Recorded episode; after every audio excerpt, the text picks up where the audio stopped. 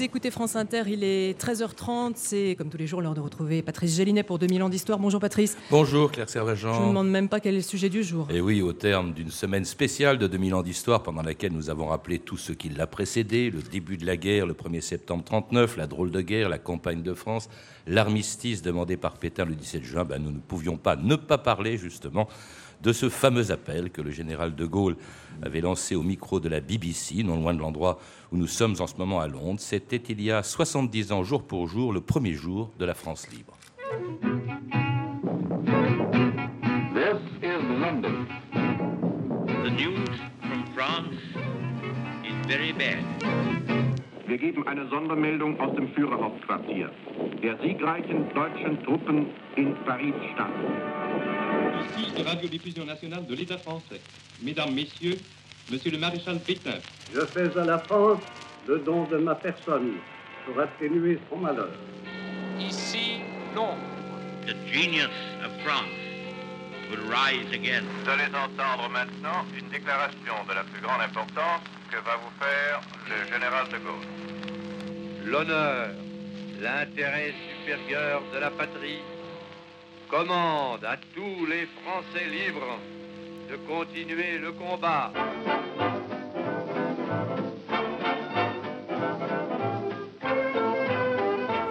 Il était environ 18 heures à Londres le mardi 18 juin 1940 lorsque le général de Gaulle entrait dans l'immeuble de la BBC. Arrivé la veille en Angleterre, celui qui avait été pendant quelques jours le sous-secrétaire d'État à la guerre dans le gouvernement de Paul Reynaud n'était plus rien. Paul Reynaud avait démissionné dans la nuit du 16 au 17 juin et son successeur, le maréchal Pétain, avait annoncé à la radio son intention de mettre fin à la guerre en demandant un armistice à l'Allemagne.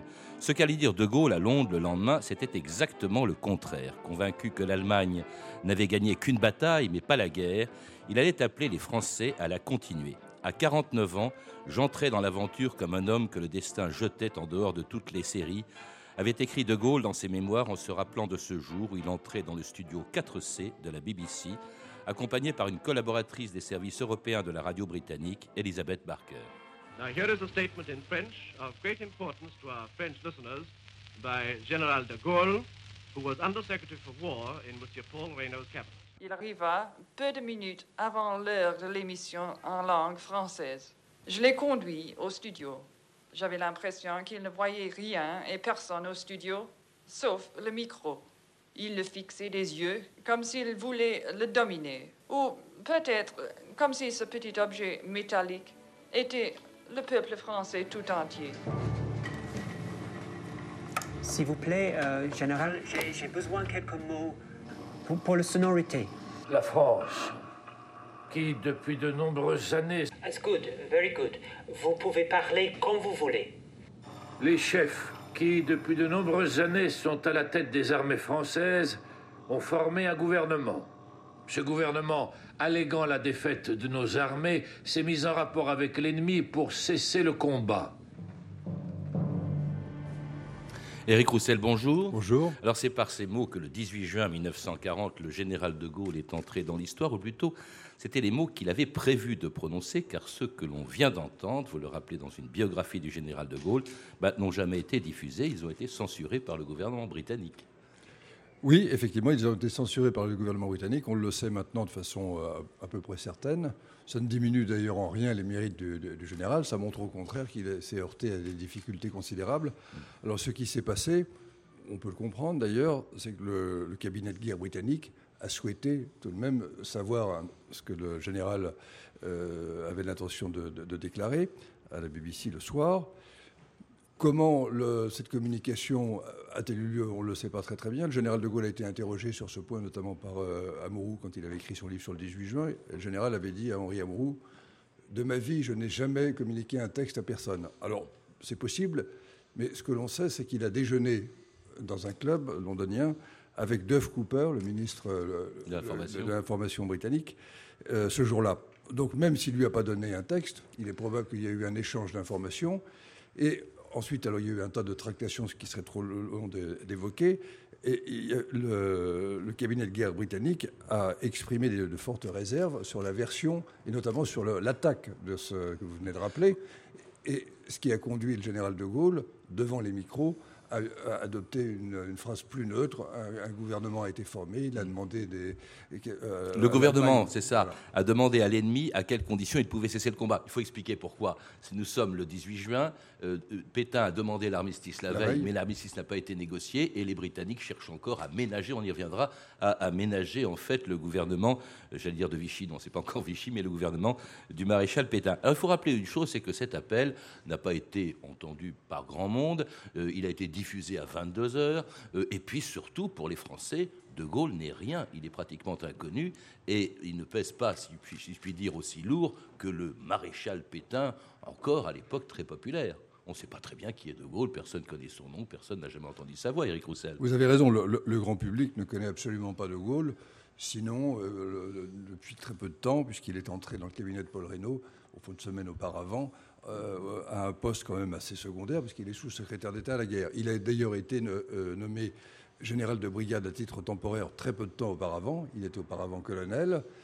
On sait qu'il avait été, d'ailleurs, euh, que son avancement avait été bloqué en raison des idées particulièrement originales qu'il avait exprimées et que la hiérarchie militaire n'appréciait pas particulièrement. Bon, mais du fait même des, campagnes pour l'arme blindée qu'il avait, menées, il était tout de même connu des, milieux journalistiques et de la classe politique. Il y a une chose qui est intéressante qu'il faut souligner parce que ça préfigure en quelque sorte sa démarche au moment, le 18 juin, au début de la France libre. Euh, on sait que, De Gaulle venait d'un milieu, de, enfin, son milieu d'origine, c'est pas un mystère, c'est la une droite assez traditionnelle. Euh, et malgré tout, quand il lance cette, euh, cette campagne pour l'arme blindée et puis pour la constitution d'une armée de métier, il ne néglige de, prendre contact avec aucune des nuances de, l'opinion. Il voit tous les hommes politiques, euh, enfin à peu près tous, euh, et, ça c'est quelque chose finalement qui annonce ce qui va se passer au début de la France. Et, jusqu'au président de la République, Albert Lebrun, qui lui disait un jour Je connais vos idées, c'était lorsque ce président de la République rendait visite en Alsace à l'armée française, dont un bataillon de chars, le bataillon de chars du colonel, il était que colonel de Gaulle en novembre 1939, c'était trois mois après le début de la guerre. Le président de la République vient rendre visite aux troupes d'Alsace. Il arrive dans la zone du front où lui sont présentés les membres d'une escadrille qui s'est distinguée récemment par d'extraordinaires prouesses. Monsieur Albert Lebrun visite ensuite une division motorisée qui a pris part à une récente action. Le président de la République, à son retour, a dit combien elle avait fortement impressionné la puissance de nos organisations, la résolution, le haut moral des troupes et des populations qui, à très juste titre, savent pouvoir s'en remettre à l'invincible force, à l'inégalable puissance de moyens de la fraternité d'armes franco-anglaise.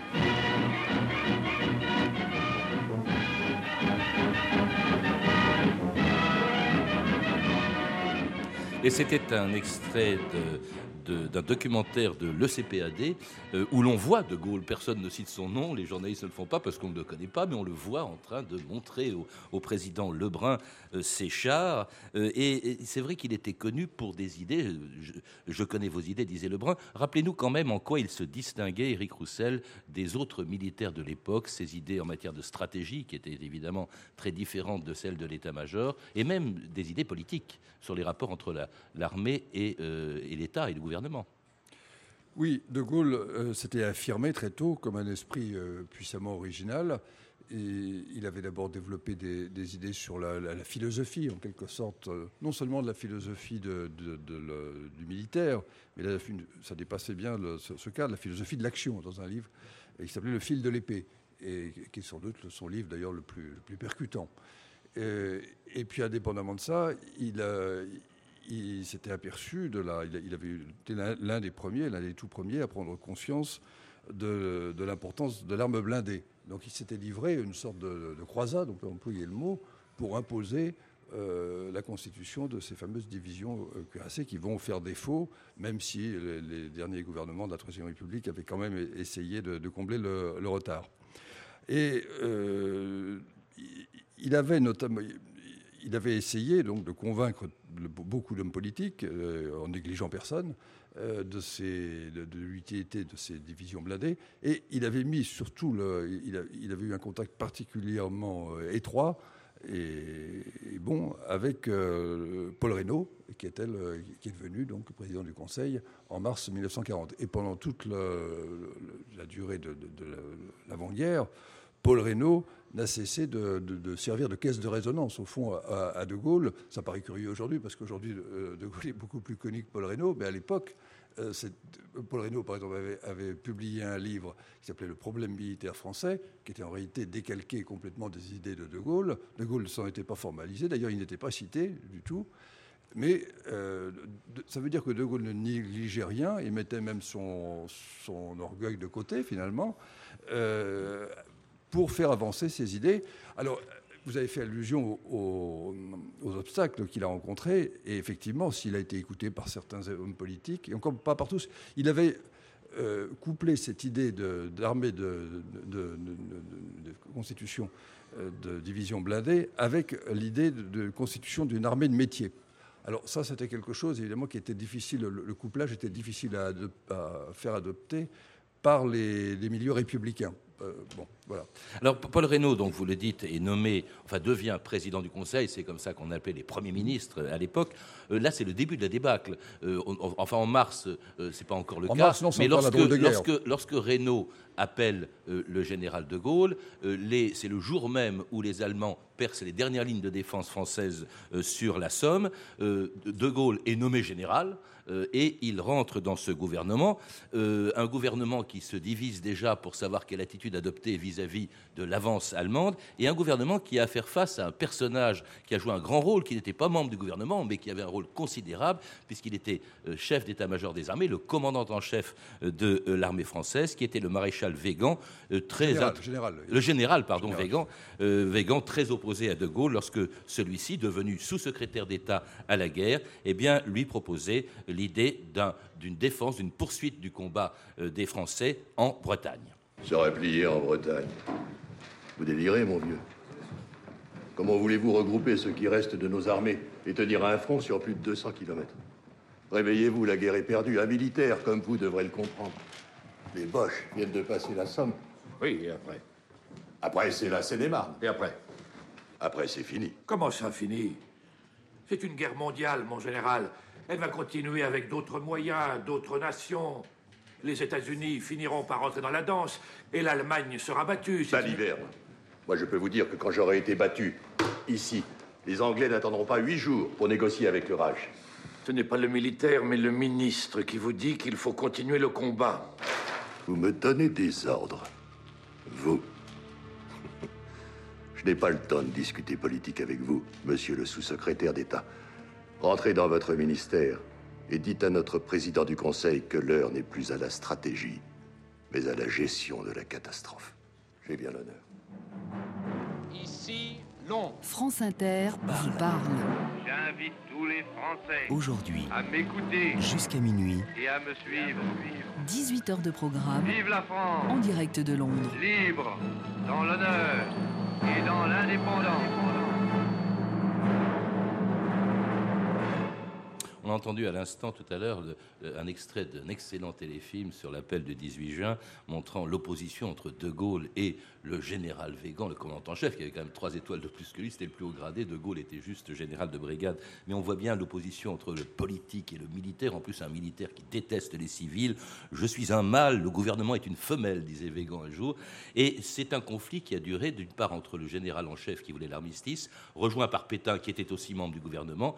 Et il y a de moins en moins de monde au fur et à mesure que les jours passent de cette débâcle pour défendre l'idée d'une poursuite des combats. Heureusement, il y a le président du Conseil, Paul Reynaud, Paul Reynaud qui a envoyé à deux reprises De Gaulle à Londres le 9 juin et puis le 15 juin auprès de Churchill pour tester la volonté des Anglais, des Britanniques, nos alliés, de poursuivre le combat. Éric Roussel. Oui, effectivement. D'ailleurs, euh, Churchill avait déjà eu l'occasion de croiser le général de Gaulle lors du Conseil interallié et il avait été frappé euh, comme tous les Anglais d'ailleurs qui étaient là, par la personnalité du, de, ce jeune général, parce qu'il était jeune encore à l'époque, et qui contrastait, oui, qui contrastait par son, par son mordant, j'allais dire, avec les autres membres du, cabinet. Euh, il ne savait pas exactement, le- de- de- faut- il ne faut pas aller trop vite, le, le- le rôle qui est devenu celui du général de Gaulle n'était pas du tout encore dans l'esprit de, Churchill. Mais la personnalité, c'est vrai, de, au fond, Churchill avait euh, décelé une personnalité proche de la sienne. Et Roland de Margerie, qui était le directeur de cabinet de Paul Reynaud, qui a assisté à la rencontre, dont on vient de publier les souvenirs que je viens de préfacer, dit J'ai senti qu'ils se sont accrochés. Et je crois que c'est- bien ce Mm. Churchill l'appelait le connétable. Il avait de la tendresse, pour, enfin de la tendresse si on peut dire, mais beaucoup d'admiration, alors que Churchill, c'était lui aussi un personnage considérable par rapport à ce sous-secrétaire d'État, qui ne l'était même plus d'ailleurs, enfin qui ne le sera même plus, parce que bon, les choses euh, s'aggravent. Euh, de Gaulle est à Londres, lance de Londres d'ailleurs un, dernier projet qui parlait complètement farfelu. Euh, il est à Londres lorsque le 16 juin, il allait rentrer à Bordeaux où se trouvait le gouvernement. Euh, il annonce à Paul Reynaud que euh, on propose, on a l'idée d'une union franco-britannique, c'est-à-dire la France et l'Angleterre ne seraient plus qu'un seul et même pays. Oui, c'est un projet tout à fait extraordinaire. Et le plus extraordinaire, c'est que le général de Gaulle l'a soutenu. Et ça, on le sait, puisque la seule chose qui marchait bien ce jour-là, c'était les écoutes téléphoniques. On a même les scripts. Et Roland de Margerie, qui est aussi le général de Gaulle au téléphone, dit même que le général lui a dit Dites à M. Paul Reynaud que s'il est d'accord, il sera ce soir Premier ministre de la France et de la Grande-Bretagne réunis. Alors, il avait dit ça. Bien sûr, comme Chur- Churchill aussi avait, avait soutenu ce projet. Bon, ni l'un ni l'autre, qui étaient des gens euh, très attachés, des personnalités très attachées à l'idée de, de patrie, de la grandeur de leur patrie, n'avaient aucun doute sur la, possibilité, la faisabilité, comme on dirait aujourd'hui d'un mot affreux, euh, de, de ce projet. Mais ils pensaient d'une part que c'était un signal fort qui serait de donner aux Allemands. C'était d'ailleurs l'idée de Jean Monnet aussi, qui avait été, l'apôtre de cette idée, qui l'avait accouché en quelque sorte. Et puis, c'était aussi, pensait-on, mais là c'était une erreur, c'était une façon de donner une sorte de ballon d'oxygène à Paul Reynaud, mais en réalité le projet arrivait trop tard. Mais enfin, le, le- De Gaulle, il n'y a aucun doute, c'est... c'est- Oui, on est, le, on est le 16. Oui. Reynaud euh, présente ce projet à son, euh, à son gouvernement, dont De Gaulle est absent, puisqu'il est encore à Londres. Il va revenir à Bordeaux. Et puis le gouvernement envoie balader ce projet Oui, qui arrive paraît trop- qui arrive trop tard Totalement inepte. oui. Euh, donc De Gaulle rentre dans la nuit du euh, 16 au 17. Il revient en avion à Bordeaux, où se trouve donc le gouvernement. Et là, il apprend le, que Paul Reynaud a démissionné, qu'il est remplacé par le euh, euh, maréchal Pétain. Et euh, tandis que à Londres, eh bien, euh, au micro de la BBC, Churchill donc exprime toute la tristesse que lui inspire l'effondrement militaire de la France, mais aussi l'espoir de la voir se ressaisir. The news from France is very bad. Les nouvelles venant de France sont très mauvaises. Et je suis très peiné pour le courageux peuple français frappé par un si grand malheur.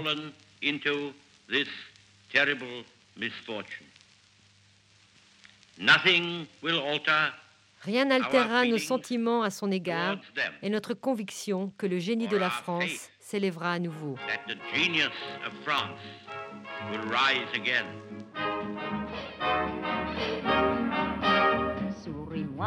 Et dis-moi bonne chance, gentiment, tendrement, de tout cœur.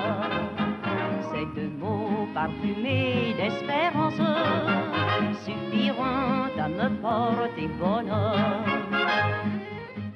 Alors on a entendu, euh, Éric Roussel, on a entendu Churchill le 17 juin de Londres euh, dire à quel point il est affligé par la situation de la France. 17 juin qui est une journée considérable puisque ce jour-là, Pétain est devenu chef du gouvernement français. Il va lancer dans les heures qui suivent un appel euh, à l'arrêt des combats et demander l'armistice aux Allemands, tandis que De Gaulle, lui, il est parti. Il est parti d'une manière rocambolesque, cette fois-ci pour de bon. Il part en Angleterre d'une manière absolument insensée. Il prend l'avion personnel de Churchill.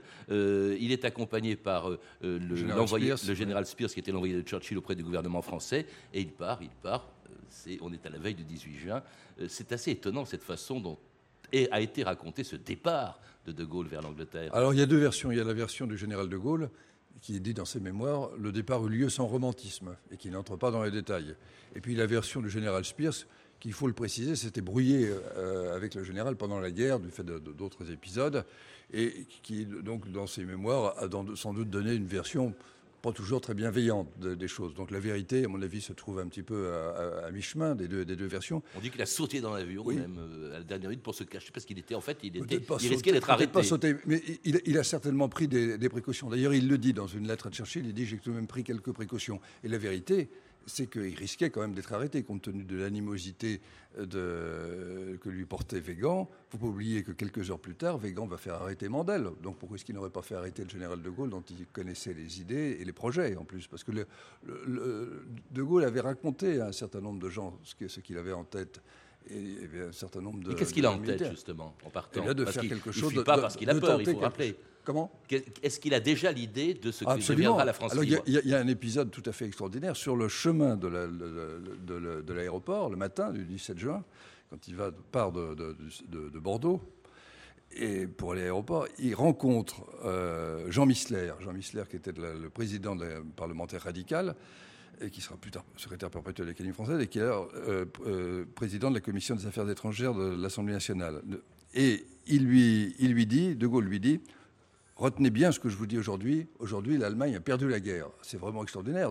alors, on est sûr que c'est vrai, puisque Missler est allé à Vichy après. Donc, ça, il n'a pas inventé. Et De Gaulle arrive à Londres, donc, dans la journée du 17. Là, il apprend que Pétain a lancé cet appel à euh, la cessation des combats, euh, à un armistice, on en a parlé hier dans cette émission avec, euh, avec les, les, Allemands, et là De Gaulle veut réagir, demande à pouvoir lui-même parler le lendemain, donc le 18, à la radio de Londres, et là il est soutenu, il est soutenu par Churchill quand même. Ah Churchill a joué un rôle énorme au début il faut, de la France libre. Il faut souligner que dès qu'il arrive en, en Angleterre, il, a, il, déjeune au, dans un club, le Royal Automobile Club, et immédiatement après, il voit Churchill. Et c'est à l'issue de cette rencontre avec Churchill que le, principe d'une émission, euh, d'un discours sur les ondes de la BBC est, acquis en quelque sorte. Donc on peut admettre que dès ce moment-là, De Gaulle commence à penser à ce qu'il va, va, écrire. Alors le principe, il écrit dans la journée du, 18. Alors ce qui se passe, c'est qu'il arrive au micro, au, micro, dans le studio de la BBC, qui est pas très loin de l'endroit où nous nous trouvons, donc avec un discours en main. Ce discours qui a été effectivement censuré. Oui. C'est ce discours qui était très désobligeant, entre guillemets, tout simplement parce que euh, au cabinet, de, dans le gouvernement britannique, il y avait notamment Lord Halifax qui considérait qu'il était trop dur vis-à-vis d'un régime de Vichy dont on ne savait pas très bien ce qu'il ferait encore. Il y avait Halifax, et, puis il y avait, il y avait, des, il y avait des, partisans de la, ce qu'on disait à l'époque de l'appeasement. Euh, il y, avait, il y avait aussi, si vous voulez, une, une, certaine incertitude sur le comportement de ce gouvernement de Bordeaux, dont on n'attendait rien de bon, mais il y avait le problème de la flotte, qui, qui, la flotte française qui préoccupait beaucoup les Britanniques et qui faisait, qui voulait malgré tout quand même se comporter avec une certaine prudence, et c'est ce qui explique cette censure qui a été imposée au général de Gaulle, ce qui ne l'a pas empêché un peu plus tard, de diffuser par voie de presse l'appel sous la forme que, l'on a entendu au tout début. Alors euh, bon, alors cet appel, et puis il fallait pas se fâcher, selon certains Britanniques, avec euh, la France pour un petit général au fond qui n'était pas grand chose.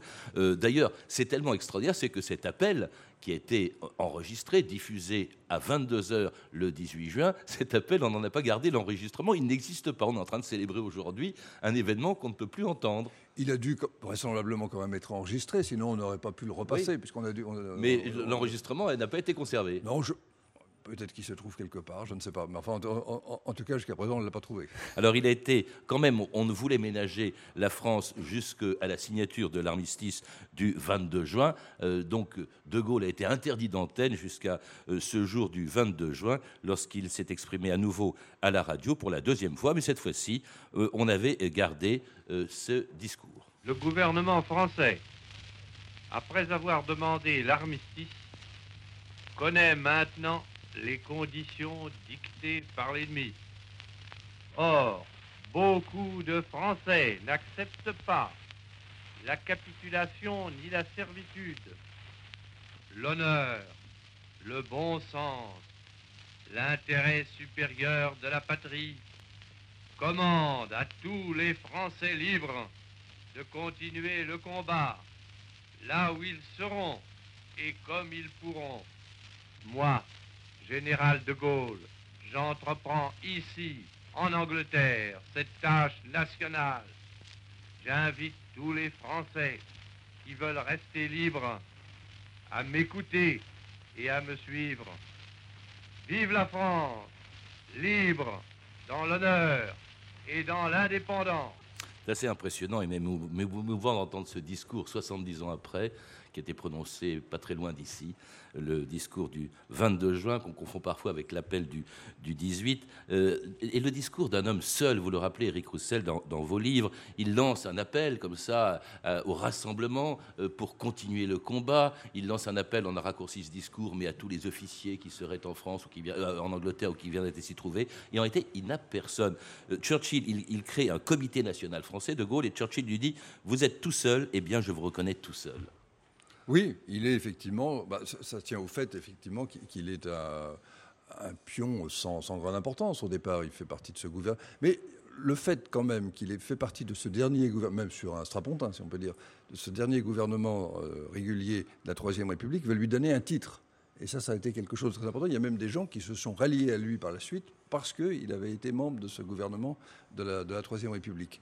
Mais, au début, personne. Personne, personne il lance un appel. Non, mais je veux dire, quand je dis personne, par exemple, évidemment, il s'attend à ce qu'il y ait des pointures, entre guillemets, si on peut dire, dans l'armée. Personne ne le suit. Il y a si, il y a le général Catrou, qui est un général à 5 étoiles, et qui va se mettre aux ordres, en quelque sorte, du général 2 étoiles. Un, peu plus, tard, Mais aucun responsable militaire, aucun haut responsable, aucun haut responsable politique ne le rejoint. Ce sont essentiellement des jeunes. D'ailleurs, c'est très, très émouvant. Et puis, il y a ces, ces marins de l'île de Saint qui partent presque tout de suite.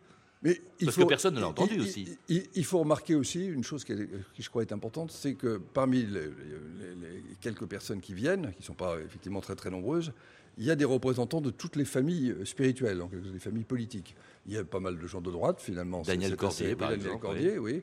Et puis dans, l'entourage du général de Gaulle à Londres, au début, il y avait pas mal de gens de, droite euh, assez dure même.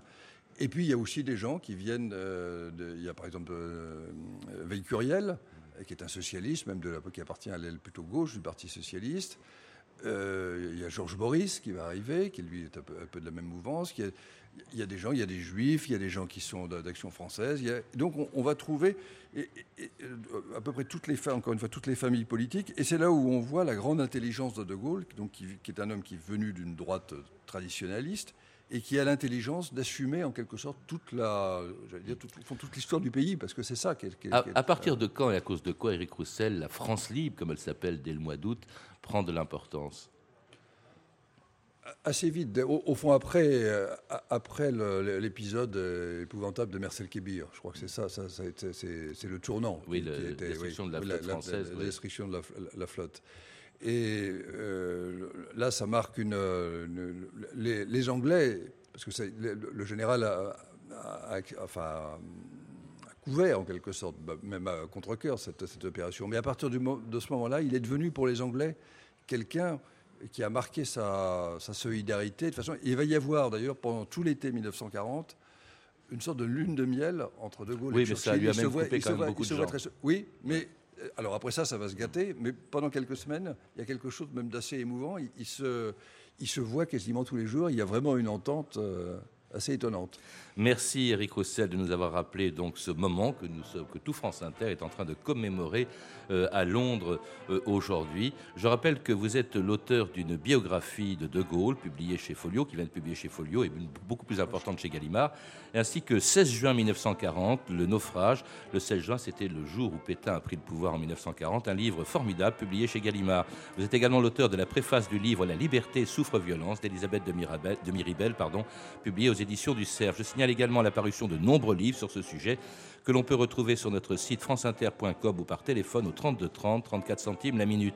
Vous avez pu entendre des extraits du téléfilm L'appel du 18 juin de Félix Olivier avec Michel Villermoz dans le rôle de général de Gaulle, un film de France Télévisions. C'était 2000 ans d'histoire, une émission de Patrice Gélinet réalisée par Anne Hirsch-Kobilac. Merci à Pascal Baldassari, Emmanuel Fournier, Clarisse Le Gardien et Franck Olivard. Merci au public aussi d'être venu très nombreux aujourd'hui à l'Institut français de Londres. Merci à tous.